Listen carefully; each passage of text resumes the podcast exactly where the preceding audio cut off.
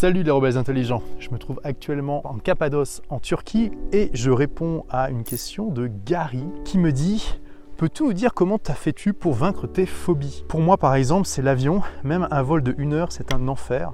Comment fais-tu pour voyager autant en avion pour être serein dans une carlingue à 10 000 de haut où tu n'as le contrôle sur rien?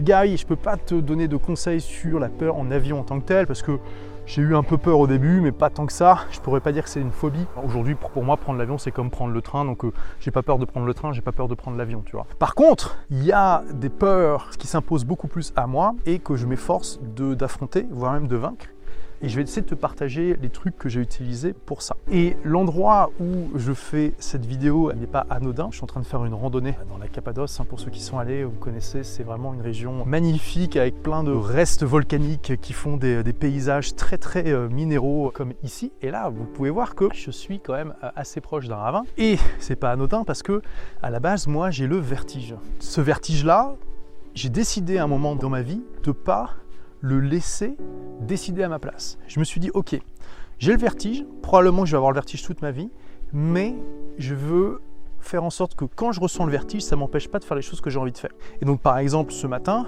j'ai été faire un vol en montgolfière euh, qui a été absolument fantastique et je peux vous dire qu'il y a des moments où j'étais pas bien. Parce que je veux dire, dans une montgolfière, on est littéralement dans un panier en bois à des centaines de mètres de hauteur. Et puis en plus, euh, ici, on, se baladait entre des pitons rocheux, des euh, collines, des montagnes et parfois on passait extrêmement près et j'étais pas, j'étais pas très serein. Et j'ai décidé de le faire quand même en suivant ce leitmotiv qui est extrêmement important pour moi et que j'essaie vraiment de vous partager à vous, à mon audience, à mes lecteurs, à mes élèves, avoir peur et le faire quand même. Au bout d'un moment, pour toutes les peurs du monde, tu peux te renseigner sur tous les moyens de vaincre la peur, les phobies, etc. Il n'y a rien qui remplace le fait d'avoir peur et de le faire quand même. Parce que au bout d'un moment, c'est ce que tu devras faire même avec les meilleures techniques du monde, la première fois et les premières fois, et peut-être beaucoup de premières fois où tu vas faire ça, tu vas ressentir la peur et tu vas devoir le faire quand même.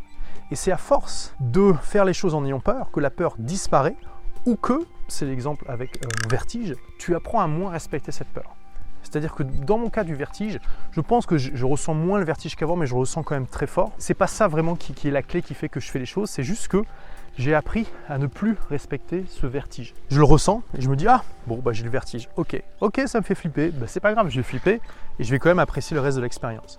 Après j'utilise des techniques comme la respiration profonde, donc tu fais ça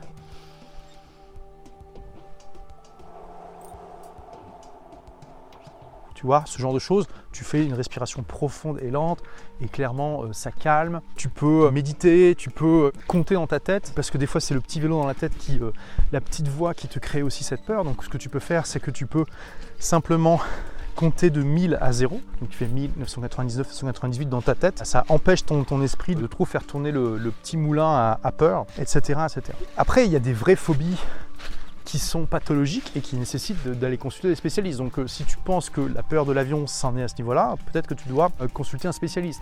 Mais moi, ce que je ferais à ta place, Gary, et ça vaut pour toutes les peurs que vous, vous avez, d'accord? Réfléchissez à ce qui vous fait le plus peur dans votre vie et vous avez peut-être qu'il y en a parmi vous qui disent mais pourquoi ils partagent ça sur une chaîne d'entrepreneuriat? Mais oui, mais les amis, ma valeur fondamentale, celle sur laquelle j'appuie tout mon contenu, c'est comment être plus libre.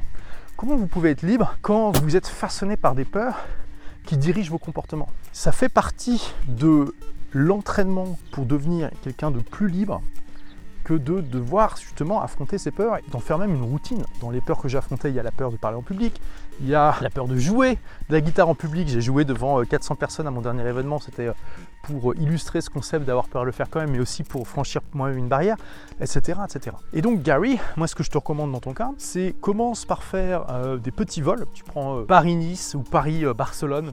Paris-Amsterdam, tu vois, des trucs qui durent une heure. Bien sûr que tu vas avoir peur, bien sûr qu'il y a des moments où tu vas dire mais pourquoi je me suis embarqué là-dedans? Mais tu vas te mettre dans une condition où de toute façon, à un moment, tu vas être dedans et tu pourras plus renoncer. Une fois que tu es dans l'avion et qu'il a décollé, c'est fini. Tu vas avoir peur, mais tu vas être obligé de vivre l'expérience. Et donc à ce moment-là, tu peux utiliser les techniques que je t'ai partagées, la respiration, la méditation, le fait de compter. Tu peux aussi bah, regarder un film ou lire un bouquin. Il n'y a rien qui t'empêche d'être complètement concentré sur ce que tu fais. Et tu auras déjà fait une première victoire. Et cette première victoire, tu l'utilises pour en euh, créer une deuxième, puis une troisième, puis une quatrième, puis une cinquième et ainsi de suite jusqu'à ce que l'avion, ça soit comme prendre le train. Si vous avez peur de parler en public, c'est pareil, vous commencez par parler devant euh, peut-être 10 personnes, puis 20, puis 30, puis 40, euh, puis voilà. Et puis au bout d'un moment, euh, que vous parlez devant 2000 personnes comme ça a été le maximum que j'ai fait, peut-être 1500, et, ou, ou 100, c'est pareil, il n'y a pas vraiment de différence au bout d'un moment. Et d'ailleurs, juste petite parenthèse, quand vous parlez sur scène, en fait, au bout d'un moment, ce que vous vous rendez compte, c'est que l'endroit le plus sûr de tout l'événement, c'est sur la scène. Ça peut paraître contre-intuitif, mais en fait, euh, sur la scène, les gens ont vraiment envie que vous réussissiez.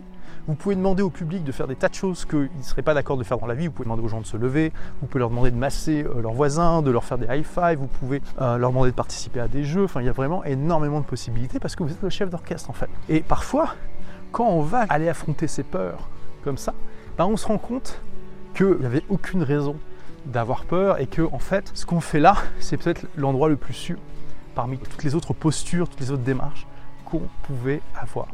Et euh, c'est tout le mal que je te souhaite, Gary. D'ailleurs, voilà, dans le cas de l'avion, il y a effectivement un parallèle évident à faire, c'est que c'est clairement le moyen de transport le plus sûr du monde. Quand tu regardes le nombre d'accidents par kilomètre, l'avion est largement, largement tout en bas du nombre d'accidents. Donc c'est clairement le moyen de transport le plus sûr. Et il n'y a pas de raison rationnelle d'en avoir peur. Alors bien sûr, c'est pas la raison qui s'exprime là, mais c'est aussi, il faut voir ça comme une sorte de challenge de l'esprit sur la matière. Tous ceux parmi vous qui ont des peurs, des phobies, essayez de faire comme ça. Faites un premier baby step, ayez peur en le faisant quand même. Vous verrez que le reste coulera naturellement.